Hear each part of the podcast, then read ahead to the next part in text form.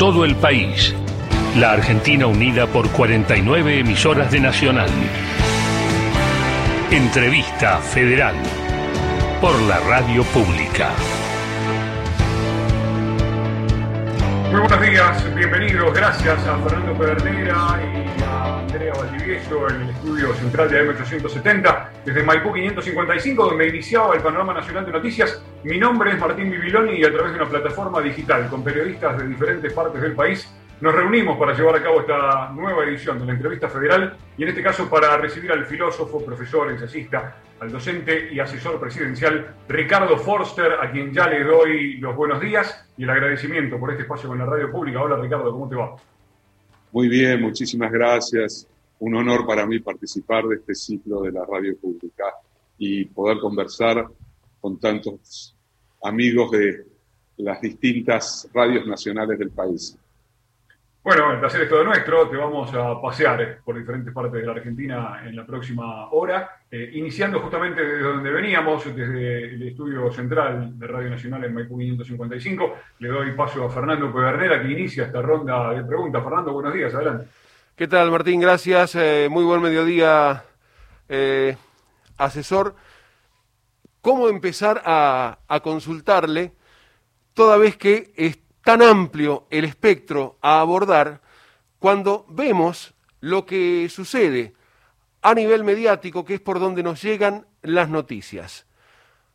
Arrancamos con un punto que es parecía hasta ayer, hasta que se conocieron las declaraciones del presidente Alberto Fernández con el jefe de gobierno español, eh, que era una visita bilateral donde se iban a realizar determinados acuerdos, pero que no pasaba de ahí. Sin embargo, a partir de este, este fallo, esta declaración o esa cita inexacta a un tema que si era de Octavio Paz, la frase, si era de Lito Nevia, hizo que nosotros conocemos o estamos acostumbrados a hablar de una determinada prensa hegemónica en los medios locales.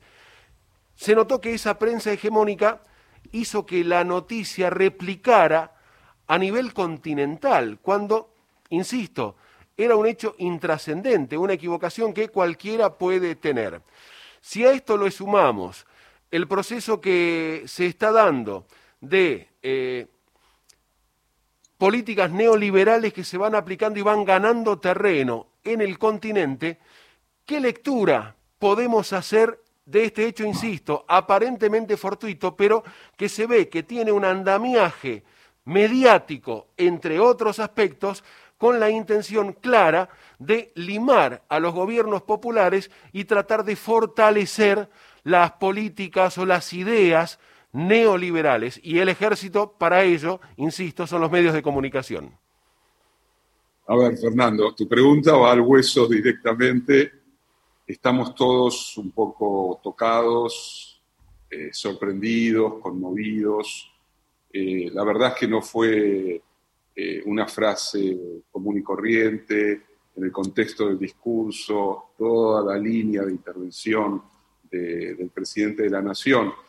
Obviamente que ya hace mucho tiempo que en nuestro país y en América Latina, y yo diría que a nivel planetario, eh, se tiene plena conciencia de que las palabras no son gratuitas, que hay giros imprescindibles en el interior del lenguaje, lo saben los colectivos feministas que han dado una lucha inmensa para ir cambiando modismos, los modos de nombrar al otro. Lo saben, por supuesto, los pueblos originarios, los afrodescendientes. Las palabras tienen también siempre una connotación, una significación que va más allá de lo que el hablante cree que está diciendo. Puede haber mucha buena fe del hablante y nosotros nos educamos diciendo indios, no pueblos originarios pero sabemos que detrás de la palabra indio hay algo del orden de la violencia, de lo discriminatorio, de la exclusión, de la invisibilización. Lo mismo, podríamos decir, la palabra negro. Uno tiene un amigo que le puede decir eh, negro Pepe o la negra Susana, qué sé yo.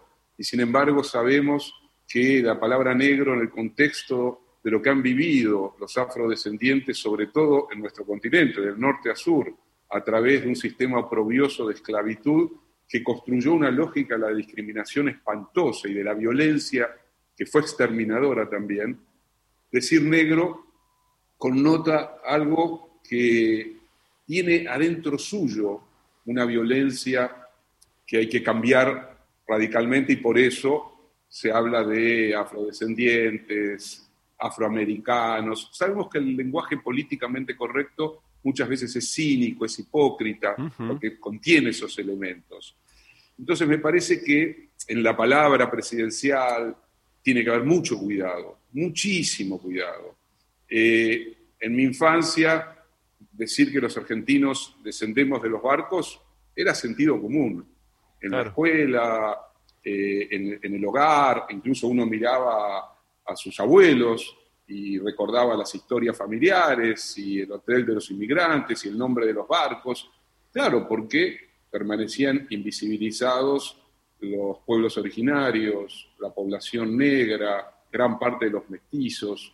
Obviamente que cualquiera que recorre mínimamente la Argentina, y hoy tenemos eh, representaciones de distintas partes de la Argentina, sabe que la Argentina es un país de la mezcla, es un país de una presencia eh, indígena importantísima y que hay una población afrodescendiente que recorre las venas de una parte importantísima de nuestra sociedad. Entonces yo creo que es un aprendizaje lo de ayer, un aprendizaje. Lo mismo yo no hubiera pronunciado eh, sin explicar qué significa ser europeísta, por ejemplo. Si yo hablo de la Europa de la trilogía de la Revolución Francesa, de la libertad, la igualdad, la fraternidad, o si hablo de la España de la República luchando contra el falangismo, o si hablo de la Europa antifascista, bueno, interesante. Si hablo de la Europa de las libertades públicas, de la democracia, del estado de bienestar, pero hay una Europa que fue colonizadora, imperialista, hay una Europa que fue aniquiladora de pueblos enteros, los belgas, por ejemplo. El rey Leopoldo en el Congo, Congo belga, así se llamaba, una colonia belga, generó nada más ni nada menos, se calcula rápidamente la muerte de más de 8 millones de congoleños. Y ni hablar, por supuesto, de la expansión francesa, inglesa, el colonialismo europeo, lo, hemos padecido, sabemos lo que significa. Los españoles en las minas del Potosí, primero iban a parar allí los pueblos originarios y cuando decidieron que ya no, trajeron a los esclavos del África. Imagínense un esclavo del África llevado a un lugar como Potosí, a 4.400 metros de altura, con un frío polar, a trabajar en condiciones infrahumanas en minas. Murieron de a cientos de miles, de a cientos de miles. Con esto quiero decir que, eh, incluso si digo europeísta, y yo, a ver, mi formación filosófica, los autores que amo, que he leído, sobre los que he escrito, muchos de ellos provienen de Europa y no reniego en absoluto de eso. Hay una tradición europea que está sin ninguna duda, nuestra lengua, nuestra lengua, hablamos, hablamos español y por lo tanto es una lengua que tiene que ver con Europa. Sin embargo, sin embargo, siempre hay que poner en claro lo que uno está diciendo, eh, qué implica que se haya unificado a través de una lengua colonizadora y que se haya buscado a lo largo del tiempo aplastar las otras lenguas. Mi madre nació en Paraguay vino a la Argentina, mis abuelos migraron, primero vinieron a Buenos Aires y después se fueron durante muchos años, primero a, Bolivia, a La Paz, y después se radicaron durante muchos años en Asunción. Mi madre y mis tíos maternos nacieron todos en Paraguay, tengo mucha familia en Paraguay, y en la infancia de mi madre se prohibía a los chicos hablar en guaraní y que, sobre todo, si había casas con empleadas paraguayas que obviamente hablaban todas guaraní, se les prohibía que les hablaran en guaraní a los niños. Por supuesto, esas prohibiciones lo único que generan es que se hablara más todavía. Hasta que el pueblo paraguayo, que es un pueblo guaraní hablante, dijo basta.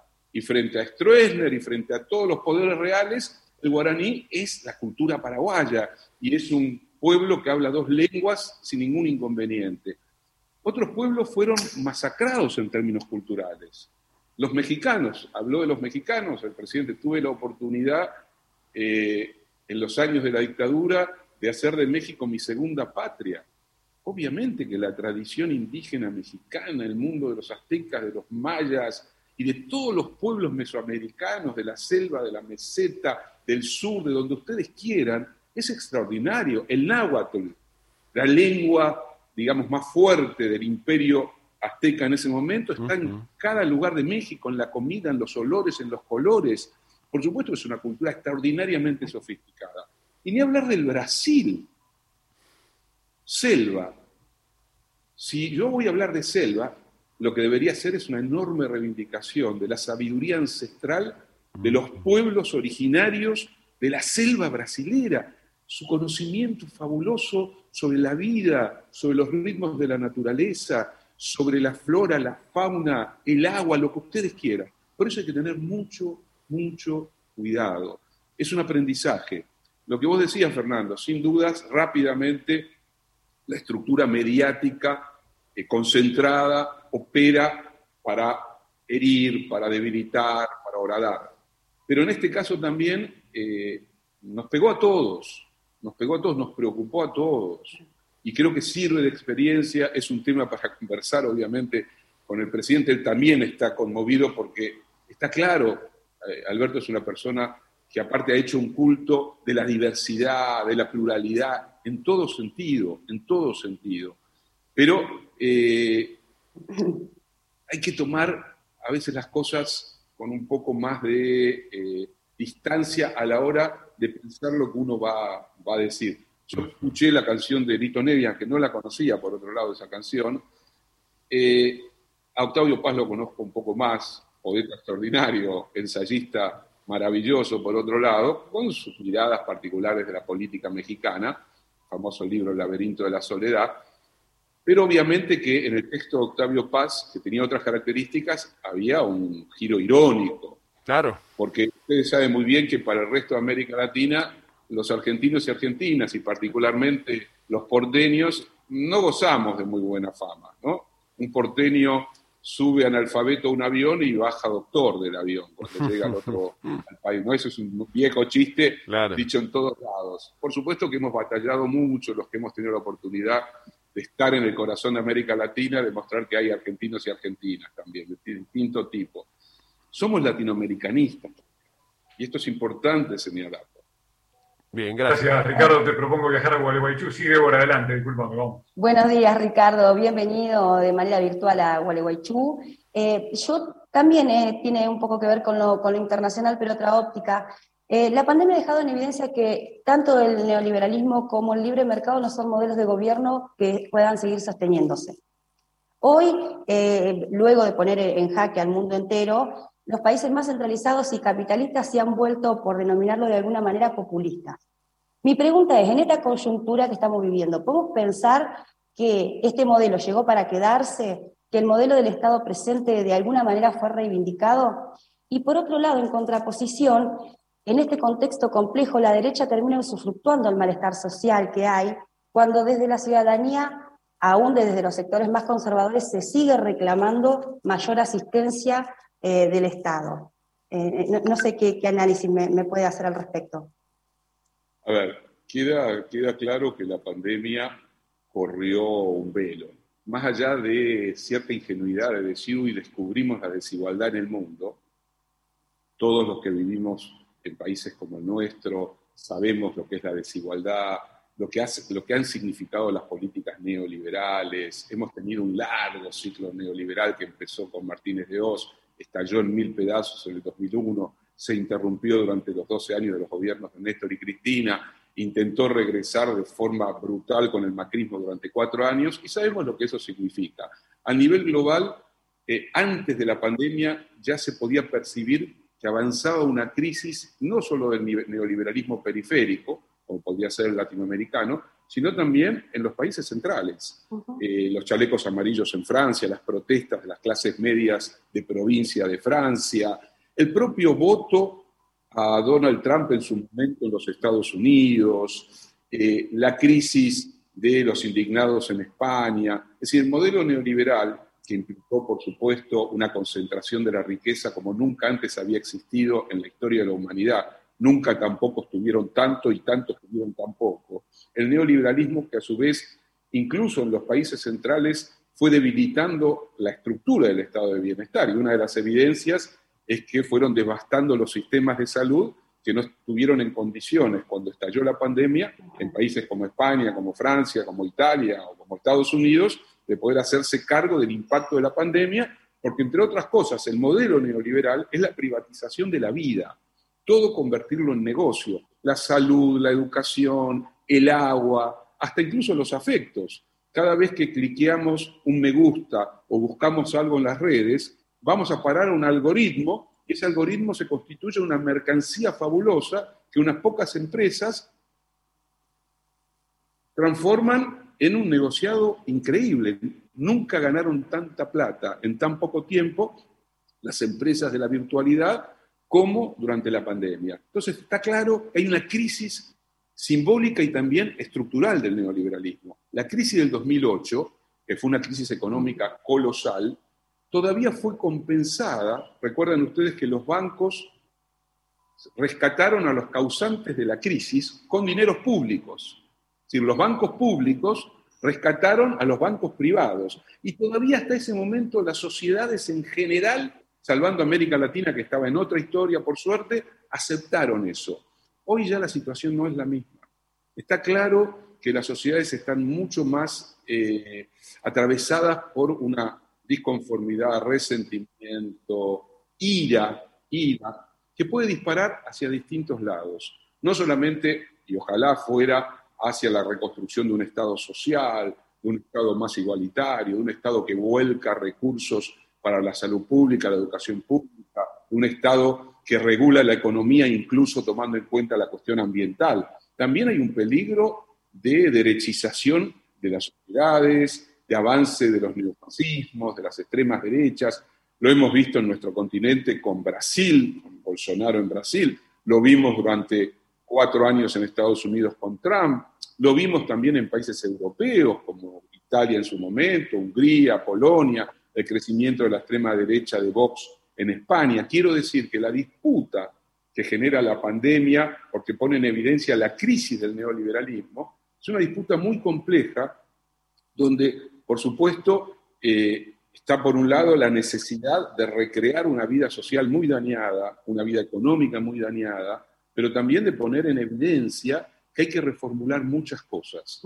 Y el peligro es que por el otro lado se quiere sostener un sistema de injusticias, pero bajo un discurso muy violento que incluye xenofobia, racialización, nacionalismos vinculados a la racia, racialización, ¿no? todo lo que implica un giro autoritario. Entonces, estamos en ese contexto, en esa disputa, por eso es importante que incluso alguien como Biden, porque supongo que vos estás pensando en el discurso de Biden, cuando Biden dice, dice que la teoría del derrame ha fracasado, el caballito de batalla del neoliberalismo, y dice... Pero la posición del FMI. La posición del FMI, pero fíjese que cuando Biden en su discurso dice que ha sido la clase media norteamericana la que hizo la grandeza de la nación, y agrega algo que es muy importante, dice, y ha sido la sindicalización la que generó el crecimiento económico social de Estados Unidos, está quemando todos los libros de los últimos 40 años, porque está hablando de algo que era tabú. Si algo hizo el neoliberalismo fue tratar de demoler la vida sindical, la conciencia sindical, la organización sindical de los trabajadores y trabajadoras. No es que Biden se volvió hiperprogresista, de izquierda, sino que tiene el aliento fétido de Trump en la nuca y la crisis de una sociedad que o se recompone o viene lo peor para esa sociedad también. Entonces está volviendo a los viejos valores del Partido Demócrata de la época de Roosevelt o del primer Kennedy, por ejemplo. Entonces estamos en esa instancia Hoy el neoliberalismo está en una profunda crisis, lo que no significa que no siga teniendo una enorme capacidad de daño, tanto en lo material como en lo simbólico cultural, porque sigue siendo sentido común muy profundo de nuestras sociedades. Buenas tardes, Ricardo. Aquí Noelia Moreira desde Resistencia Chaco. Voy a ser breve para darle lugar a mis, compañeros. Em, Quería una mirada tanto desde lo filosófico, pero obviamente también desde el contexto político, social y económico, acerca de ¿cuál crees que son las razones por las que disminuyó la adhesión de argentinos y argentinas a las medidas de cuidado o a las medidas de, restricción, ¿no? Si esto tiene que ver con eh, algunas cuestiones en la estrategia de comunicación y cuál es el rol de los medios de comunicación y de la oposición en este sentido. Ustedes saben que ninguna respuesta es lineal y como tenemos un poquito de tiempo radial, pero así van a hablar todos, me gustaría detenerme en eso porque me parece que es, muy buena tu pregunta, muy importante aparte. Eh, convengamos que después de 40 años de neoliberalismo acelerado y brutal, y de fragmentación social y de ruptura de los tejidos sociales y de hiperindividualismo, de una ciudadanía construida bajo la lógica del consumo y de la autorreferencialidad, de la ideología de la meritocracia y del emprendedorismo, es difícil, casi de la noche a la mañana, que una sociedad, sea la argentina, sea la francesa, sea la congoleña, sea cualquiera, cambie y vuelva a descubrir los valores de la solidaridad, del encuentro, de la ayuda mutua, del bien común, del rol del Estado, la revalorización de lo público, la revalorización de los enfermeros y las enfermeras, de los maestros y las maestras, en países acostumbrados a denigrar, a ningunear, a desvalorizar, y a jugar con la lógica del sentido común hiperindividualista y de la metáfora de la sociedad como la selva donde todos estamos en guerra entre todos, el esfuerzo es gigantesco, porque tenemos que ir contra el sentido común, tenemos que ir contra prácticas materiales de mucho tiempo. Eh, cada vez que una persona entra a un supermercado y se enfrenta a la góndola de los yogurts, cree que como tiene 15 marcas diferentes, es libre de elegir y hace que la libertad esté vinculada al puro consumo individual. Digo esto como podría decir otras cosas, porque el capitalismo neoliberal ha tenido una enorme capacidad para seducir, para generar subjetivación, para generar formas del lenguaje y del sentido común. Entonces, la batalla es una batalla muy compleja, donde creo que hubo momentos muy interesantes, muy buenos, donde una parte importante de la sociedad en su conjunto acompañó, también siempre tengamos en cuenta que la sociedad no es un abstracto, que la sociedad está integrada por distintos sectores sociales, culturales, eh, cada provincia, cada pueblo, dentro de cada provincia, de cada ciudad, por supuesto, no, no se vive de la misma manera. La idea de que hay una Argentina en abstracto es falso. Hay desigualdades, hay miseria, hay pobreza, hay explotación, hay injusticias, hay mil cosas. Eso significa que no todos actúan de la misma manera que el macrismo, que construyó el peor gobierno de la democracia argentina, que dejó exhausta en todas las dimensiones que podemos imaginar al país, sin embargo recibió 41% de los votos, un porcentaje importante. Quiere decir que hay una parte de esta sociedad que sigue mirando el mundo con la misma perspectiva que en su momento llevó al triunfo de Macri. Eso significa que estamos en una sociedad que sigue disputando sentido común, que sigue disputando hacia dónde queremos ir, que no toda la sociedad tiene claro que el Estado tiene que involucrarse activísimamente en la dimensión de la salud, pero también en la dimensión de la economía, porque algo, si algo queda claro, es que no hay una salud pública fuerte, si no hay recursos que el Estado destine a la educación, eh, perdón, a la salud pública, y que esos recursos solo pueden salir de impuestos. Y esos impuestos tienen que ser progresivos, tienen que grabar a los que más ganan, pero a su vez el Estado tiene que darle regulación a la economía, tiene que intervenir en zonas nodales de la economía, porque también lo que descubrimos una vez más con el neoliberalismo es que la famosa teoría de la mano invisible que deja que el mercado actúe por sí mismo es depredadora, es autodestructiva. El capitalismo desenfrenado que solo actúa en función de la reproducción de su tasa de ganancia, es destructivo, es tanático, produce muerte. Si es que no hay estados democráticos capaces de intervenir, de regular, de controlar zonas neurálgicas de la vida económica. Por ejemplo, la cuestión ambiental. Si no es el Estado el que asume un compromiso frente a la devastación de la Tierra, al calentamiento global, y digo el Estado y pienso también en las naciones del planeta, es imposible que las corporaciones, ¿qué vamos a pedir? A la Shell, que aparte de hacer publicidad eh, de un planeta verde, cuide al planeta cuando es responsable directa de la contaminación. producto de los combustibles fósiles. No, tenemos que construir algo diferente, mucho más amplio, más complejo, donde los estados tengan un papel muy, muy significativo. Y en relación a la sociedad, es una batalla de todos los días. Ustedes lo saben mejor que yo. Una batalla cotidiana, es una batalla por el lenguaje, por el sentido común, por el modo como se transmiten las cosas, se las comunica. Eh, no es sencillo, es mucho tiempo de estar dentro de un engranaje que reproduce un modelo de vivir en sociedad que es el modelo neoliberal. De eso tenemos que salir y hay que hacer un esfuerzo. Ricardo, es apasionante escucharte este, y es, este, resulta terriblemente molesto tener que interrumpirte. Este, hay 10 y tenemos que llegar a, la una, vamos por el tercero. Vamos a San Martín de los Andes. Sole, no, no, vamos, es, muy, es muy interesante escucharte y, por supuesto este, interrumpirte es un crimen. Sole, vos, vamos. Ricardo, hola, ¿cómo estás? Eh, San Martín de los Andes. Yo tuve la suerte estudiando en, Buenos Aires de, tenerte como profesor ahí de los, de los teóricos hace varios años en la Facultad de, de Sociales de la UBA la carrera de comunicación, principales corrientes del pensamiento contemporáneo, y ahí entre Walter Benjamin, Espinosa, Gramsci, Gramsci, Casullo también, eh, hablábamos de todo y me formé en comunicación y hoy hay veces en donde nada me alcanza, ¿no? Para analizar lo que pasa en materia de información. No hay un solo día sin una fake news y en estas retóricas que mencionabas recién, que construyen básicamente desde la oposición estos dispositivos violentos, ¿no? Que terminan siendo de, de de todo. Eh, desde una mirada de odio visceral y como decías vos recién, y en este contexto esa mirada ya es tanática, ¿no? Es, es de muerte. Entonces, preguntarte qué reflexión este, o qué dirías vos, no te digo llegar a un momento donde estas cosas no existen, pero cómo dar la batalla, ¿no? Porque cada vez tenemos más herramientas, pero eh, cada vez están más distorsionadas.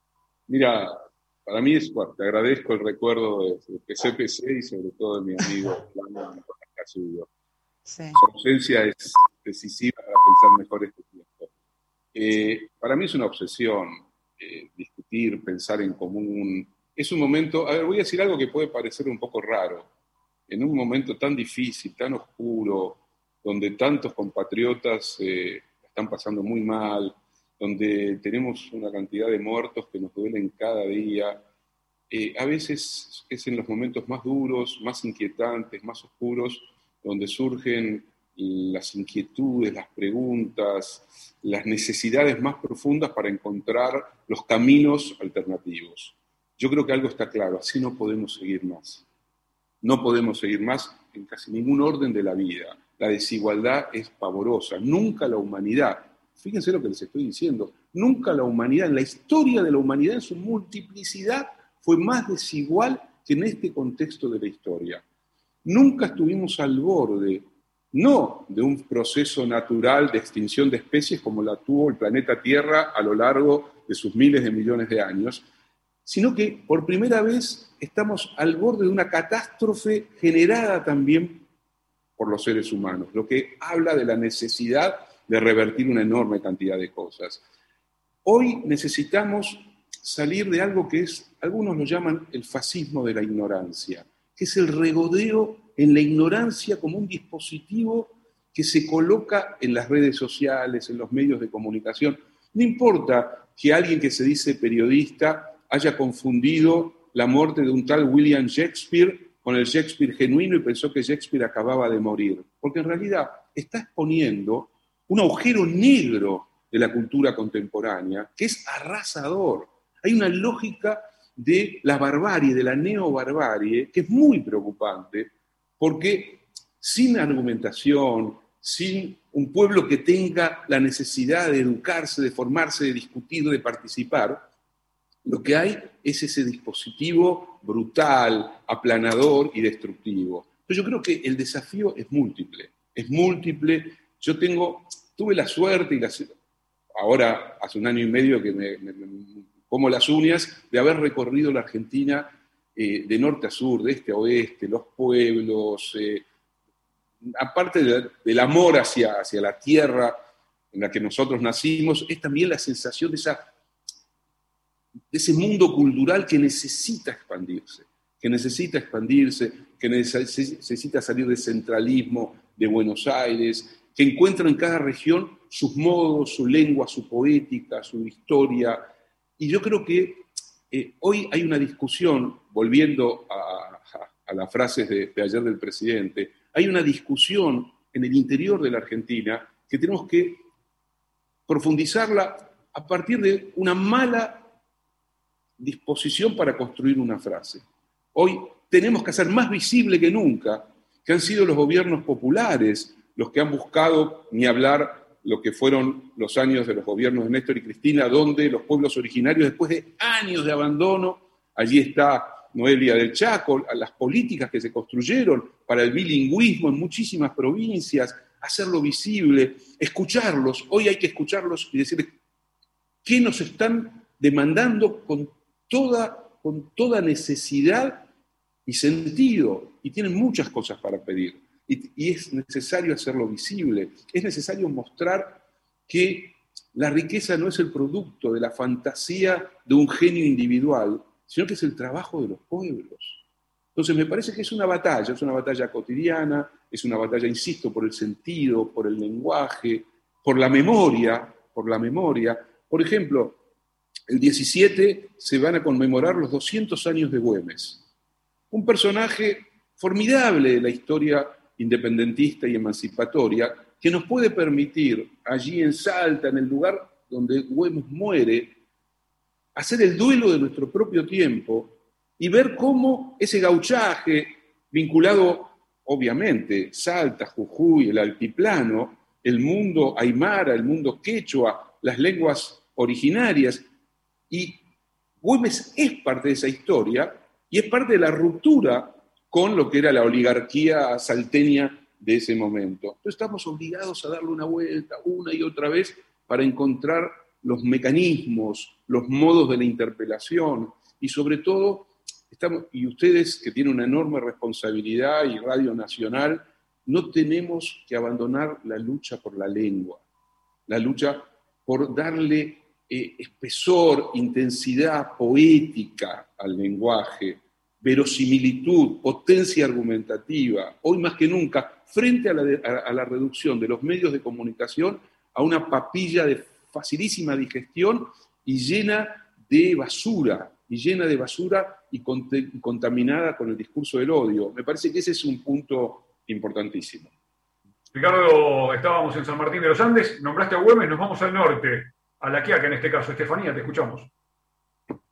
Bien, eh, muy buen mediodía, Ricardo. La verdad, para mí es un gusto eh, poder hacer esta entrevista. No sé si me escuchan bien. Perfecto. Sí, perfecto, bien. Muchas gracias. Eh, un gusto para mí desde la Quiaca poder representar a todo el equipo de Radio Nacional y poder conocerlo. Bueno, en este caso también quería hacer referencia al norte de nuestro país, teniendo en cuenta que en el año 2015 se llevó a cabo un foro tan importante a nivel latinoamericano y nacional eh, como fue el Foro por una Nueva Independencia, y eh, en esa oportunidad hizo una reflexión respecto al análisis de la derecha latinoamericana, refiriendo que eh, actuaban en ese momento de una manera no reaccionaria ni retrógrada, sino más bien amable y también encubriendo y de igual manera la miseria y la exclusión. quería saber qué tipo de análisis puede realizar en este marco, ahora en la actualidad, eh, de Latinoamérica y también relacionarlo con eh, las elecciones en el Perú. Muchas gracias. Te agradezco muchísimo, Estefanía. Amo profundamente a Jujuy, La Quebrada y La Quiaca, ni hablar. Allí hicimos un encuentro memorable sobre un músico boliviano jujeño, que Rivera, que marcó época en la historia del folclore nacional. Eh, y que me hables de aquel foro, ¿no? el cierre en, en Tucumán de, los foros por una nueva independencia, me hace acordar una mesa, una mesa de mujeres, integrada por nada más ni nada menos que Milagro Sala, la máxima exponente de la historia ética de los argentinos, que es una madre de Plaza de Mayo como Eve Bonafini, y una senadora aymara boliviana máxima, que venía con mujer de polleras, con su sombrero. Esa mesa fue extraordinaria. Hoy Milagro sigue presa en Jujuy.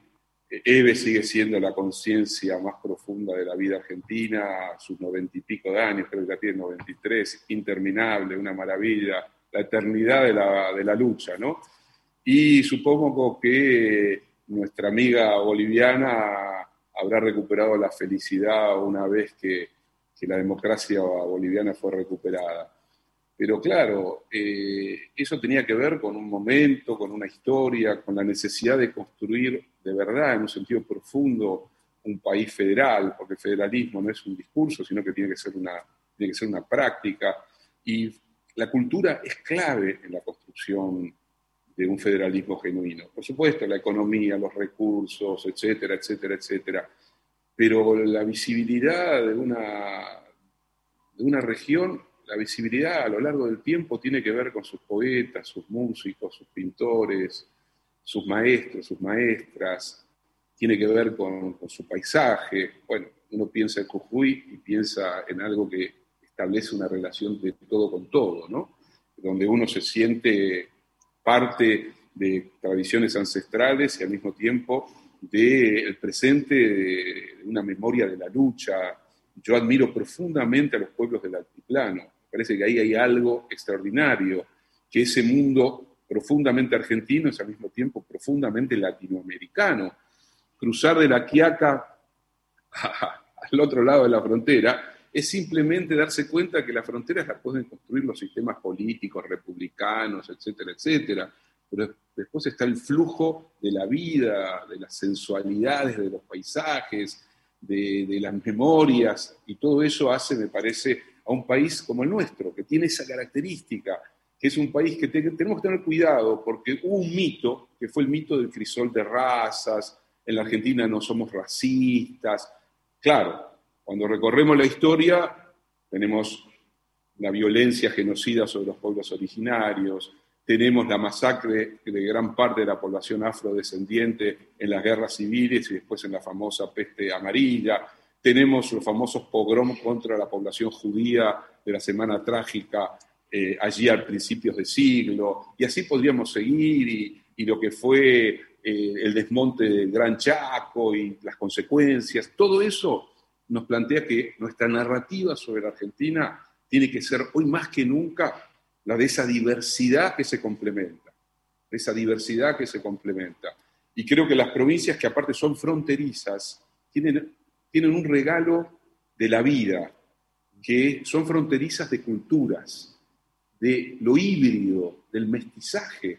Por eso digo que en el discurso de Alberto tiene que juntarse la idea de Latinoamérica, de los barcos de los que vinieron una parte significativa de los argentinos y argentinas, de nuestros abuelos o bisabuelos, y fundamentalmente de todo aquello que constituye la, historia de lo que es la Argentina junto con los paraguayos, los bolivianos, los chilenos, los brasileños, los peruanos. Hoy estamos todos a la expectativa de que el pueblo peruano pueda refrendar el triunfo de Castillo y sería buenísimo que Alberto Fernández el 26 de julio, que se festeja el bicentenario por otro lado de la independencia de Perú, que va a ser el día anterior que asuma Castillo, vaya a ser una gran reivindicación del latinoamericanismo, ¿no? Y que el 17 en Salta con Güemes haga una reivindicación de las luchas emancipatorias y de los negros, los indios, los mestizos y todo, y un blanco como Güemes que puso su vida al servicio de las masas populares. Vamos a las lomitas. Buenas tardes. Buenas tardes, Ricardo, ¿cómo le va? Habla Mónica Rojas de LR20 Radio Nacional Las Lomitas, ¿no? Nos quedamos escuchándolo a usted realmente sí. También estoy en el norte, cerca de, mi, de la Quiaca, no tan cerca, pero creo que tenemos mucha cultura también de esa zona, ¿no? Yo quiero preguntarle puntualmente cómo ve el gobierno de Alberto Fernández. ¿Será que hay algún proyecto post-pandémico? ¿Cómo lo analiza usted también? Y también quiero saber cuál sería la diferencia para usted como, como filósofo y que conoce mucho del tema, ¿no? Las diferencias políticas y socioeconómicas en la Argentina. Sabemos que estamos en un año pandémico. A ver, me, hace trampa, Martín, porque dice tenemos poco tiempo y las preguntas son preguntas. Pero quiero. Las preguntas son para, hablar hasta las 5 de la tarde. Dificilísimas. No, no. Gracias por tu pregunta, Mónica. A ver, yo creo que es fundamental, fundamental, fundamental que un gobierno como, el del Frente de Todos, que es un frente que está compuesto de distintas eh, miradas que han confluido en algo común, que fue justamente la necesidad de construir una unidad que permitiese ganarle al neoliberalismo expresado por Macri las elecciones. Eso significa también la confluencia de posiciones, la necesidad de construir un proyecto compartido de país. Creo que la base, la base de ese horizonte, de ese camino, tiene que tener dos o tres cosas. Una que es imprescindible, fundamental, es la reconstrucción de la vida social dañada. Implica un mejoramiento exponencial en el poder adquisitivo de los salarios, implica más derechos, implica la posibilidad de reducir una línea de pobreza que es inaceptable en nuestro país, pero implica también una descentralización. Yo hablaba muy rápidamente de cuestiones ambientales, pero creo que hay una economía que puede construirse, sobre todo a lo largo y ancho del país, que puede revisar los criterios tradicionales de desarrollo económico. Tenemos que recuperar la idea de la pequeña producción agrícola, el mundo campesino familiar, la agroecología, tenemos que recuperar el sentido profundo de la diversidad de las economías regionales. El Estado Nacional tiene que ser precisamente eh, un gran eh, ayudante de estos procesos de reconstrucción económica del conjunto del país. Alberto no lo pudo desarrollar plenamente por la pandemia, pero desde el comienzo de su gobierno y ya como proyecto de gobierno estaba la idea de las capitales alternas, la idea de estar cada mes con una parte de su gabinete en una provincia, en una ciudad de la provincia que no fuese necesariamente la capital de la provincia. Eso implica una voluntad de federalizar. No podemos perder de vista, hemos hablado poco, pero estamos atravesando algo inconmensurable en términos locales, regionales y globales, como es la pandemia. Nunca se vivió una experiencia de esta naturaleza. Nunca nos enfrentamos a algo que tiene esta capacidad de expansión y de daño, y nunca nos sentimos también tan perplejos frente a los caminos y frente a la salida. Todos imaginamos, esperamos que la primavera sea mucho más que una primavera que nos permita ir saliendo de este momento tan difícil. Pero los esfuerzos que se están haciendo y que se hicieron son gigantescos.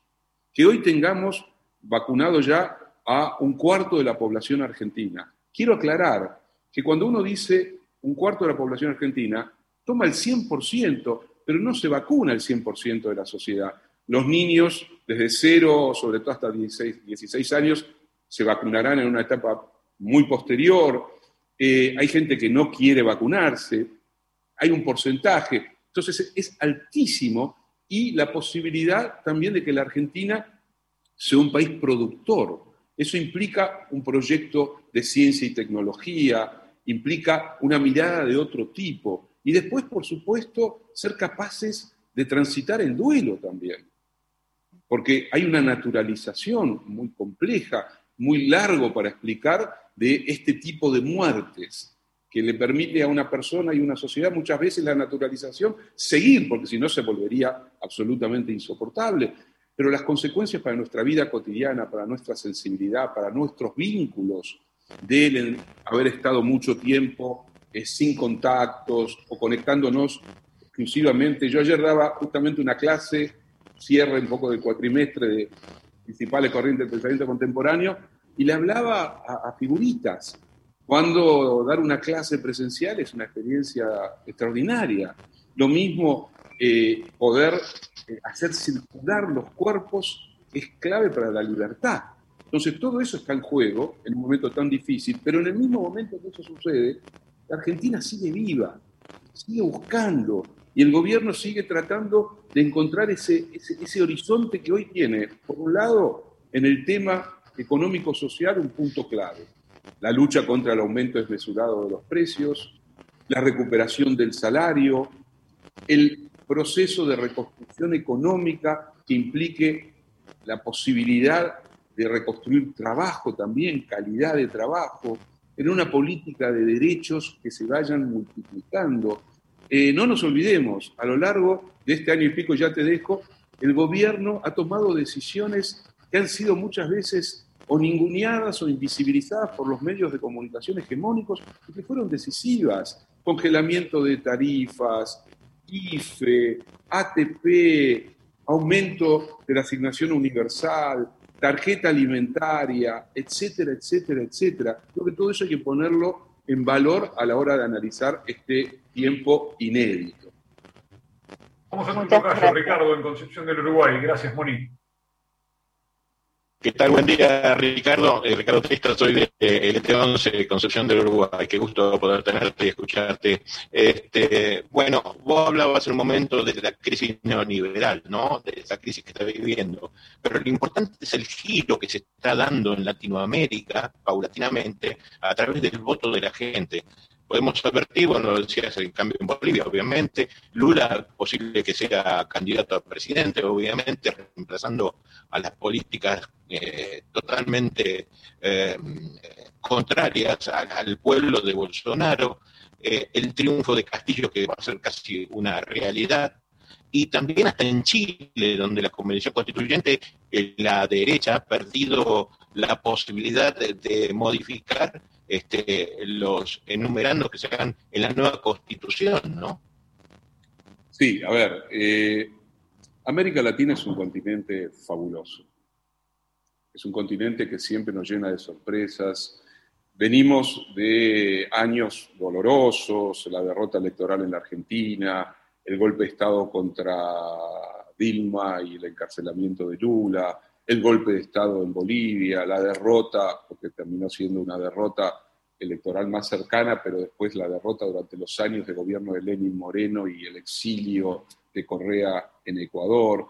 Eh, veníamos de esos años y como este es un continente que, que nos duele, pero que al mismo tiempo sentimos que es de una intensidad única. Cuando todo el planeta era neoliberal, en América del Sur desafiamos al neoliberalismo con gobiernos como los que vos señalabas. En el año 2019, para sorpresa de muchos, el pueblo chileno, los jóvenes y las jóvenes chilenas mostraron algo extraordinario, una capacidad de lucha, de innovación, de valentía que hoy generó que Chile tenga una asamblea constituyente inédita en la historia de América Latina, inédita como, como asamblea constituyente propiamente dicha y como fenómeno en el interior de una sociedad que tiene una derecha durísima como es la derecha chilena.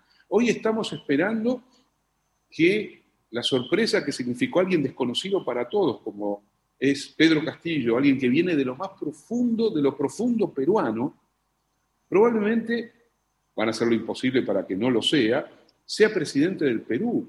Es posible, ojalá, porque sin Brasil es muy difícil que América Latina tenga eh, expansión en un sentido progresista. Por eso la importancia en su momento de Lula. Ojalá que el Brasil del año que viene se reencuentre con sus mejores tradiciones, porque Brasil es un país extraordinario que no merece la locura, la barbarie y la violencia de un personaje como Bolsonaro. Tenemos también a López Obrador en México, que también es un acontecimiento histórico para América Latina, que alguien como López Obrador, el partido Morena, que en el interior de un sistema como el mexicano y con una clase dominante como la mexicana haya podido meter una cuña de tradición popular. Tenemos esa Venezuela que está, que se sostiene con todas las dificultades del planeta. Entonces, yo diría, es un momento, es un momento desafiante. Y nosotros que volvimos a ser gobierno a los cuatro años de la destrucción maquinista. Bueno, es un momento interesante y muy desafiante, sobre el que hay que trabajar muchísimo para regenerar ese sentido de unidad que fue tan significativo en medio de esos liderazgos históricos que todos recordamos, ¿no? Por otro lado. Ricardo, buen día, ¿cómo le va? Le hablo desde acá de Bahía Blanca. Em, hace un tiempo leí una declaración suya que decía que Juan Perón probablemente haya sido em, uno de los presidentes o políticos argentinos con más eh, caudal intelectual, que Cristina más o menos iba por esa línea, mm, Néstor, a pesar de ser más pragmático, era un hombre que, se asociaba a las ideas, sin caer en esto de que la derecha es la dueña de los medios de comunicación. ¿por qué pareciera que a pesar de tener estos cuadros, el peronismo o el campo popular, pierde la batalla dialéctica contra la derecha que no tiene esta gente tan formada en el campo intelectual? A ver, qué, preguntilla. Eh, yo nunca subestimo a, las derechas. Las derechas históricas han tenido intelectuales muy significativos. Pensemos en el caso argentino, la tradición de la generación del 80, el liberal conservadurismo. Eh, incluso en los años 60 hubo personajes de la tradición de derecha importante y a a nivel global. Hoy lo que sí me parece es que las derechas trabajan sobre la ignorancia, trabajan sobre la destrucción de la argumentación, trabajan sobre la espectacularización, la mentira y el fraude en términos de un discurso que no tiene nunca que dar cuentas de aquello que dice o que hace. Eh, y tiene, por supuesto, la caja de resonancia, la caja de resonancia de los grandes medios de comunicación que le da visibilidad. Nosotros no tenemos esa caja de resonancia, eh, no sé, pero me imagino que más del 90% de la comunicación en la Argentina transita por los medios de comunicación hegemónicos y que menos de un 10%, menos de un 10%, teniendo a Radio Nacional como un bastión importantísimo, tiene que ver con una comunicación eh, no opositora, más democrática, lo que implica que nuestros instrumentos son mucho más débiles en todo sentido y por lo tanto tener la posibilidad de una discusión es siempre más complicada. Y aparte la construcción de un sentido común en una parte de la sociedad que se bestializa, se barbariza, se vuelve absolutamente incapaz de prestarle atención a una argumentación. Por eso yo no aspiro a convencer a la sociedad en abstracto. Las sociedades contemporáneas están muy partidas, son diversas. Lo que yo aspiro es que haya una masa compacta en la vida caliente de lo popular argentino, que tenga conciencia de su propio momento histórico y que sea capaz de construir mayorías, que sea capaz de construir mayorías como la construimos en el 2019 que nos llevó al éxito, al éxito electoral. Hoy tenemos que garantizar esas mayorías y hablarle a esas mayorías, pero también como somos gobiernos, tenemos que hacer, estamos obligados a hacer y a resolver problemas urgentes de la vida social concreta. Los nombré rápidamente, eh, sobre todo atender a los sectores más dañados por las políticas neoliberales, reconstruir sistemas de salud, de educación.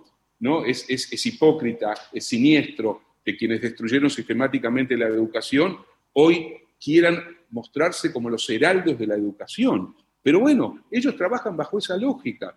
Nosotros tenemos que trabajar con nuestra propia capacidad de leer la complejidad del mundo. Porque también ese, es un punto, siempre dicen, nosotros discutimos entre nosotros, ellos siempre se unifican, porque ellos van detrás de lo mismo, el egoísmo, la riqueza para pocos, el fraude social y político, el dominio y el ejercicio de la coerción sobre la sociedad.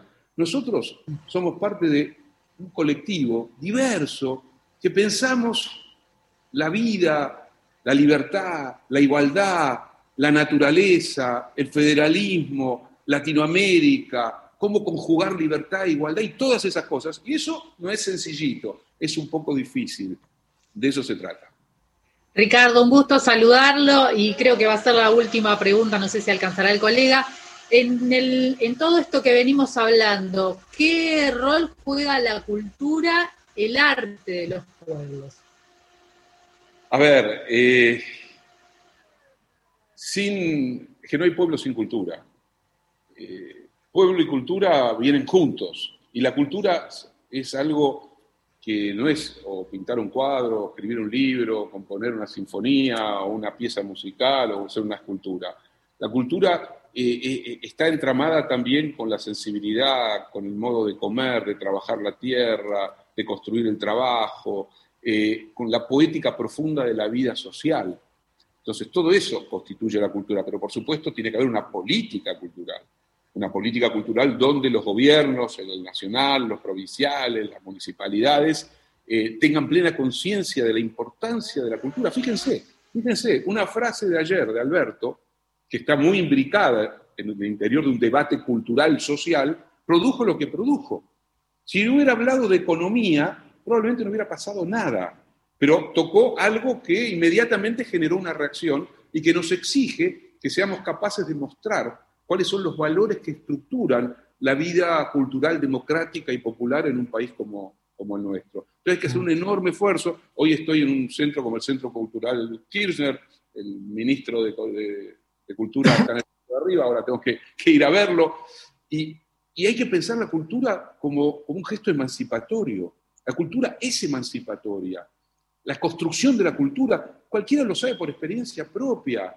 Eh, las, las, experiencias de las orquestas de niños y niñas y de jóvenes en sectores populares han mostrado la potencia de la cultura, de la música, por ejemplo, para eh, reparar un poco del daño en el, social en el que viven muchísimos de esos niños y niñas. Ricardo, ¿no? quiero, que te quedes afuera, dale, dale, dale. dale. con respecto a eso que estás diciendo, buenos días, Javier Costarelli de Mendoza. Estas acciones que están tomando los pueblos de América Latina y que vos comentás de la cultura, ¿están poniendo a la democracia en el interior del conflicto como sucedió hace algunos años en América Latina? Sin dudas, esto daría para una larguísima conversación, pero hoy la democracia es el lugar de la disputa. El neoliberalismo hizo de la democracia una cáscara vacía, sin nada dentro. La democracia que pensamos es una democracia participativa, compleja, diversa, activa, festiva e igualitaria.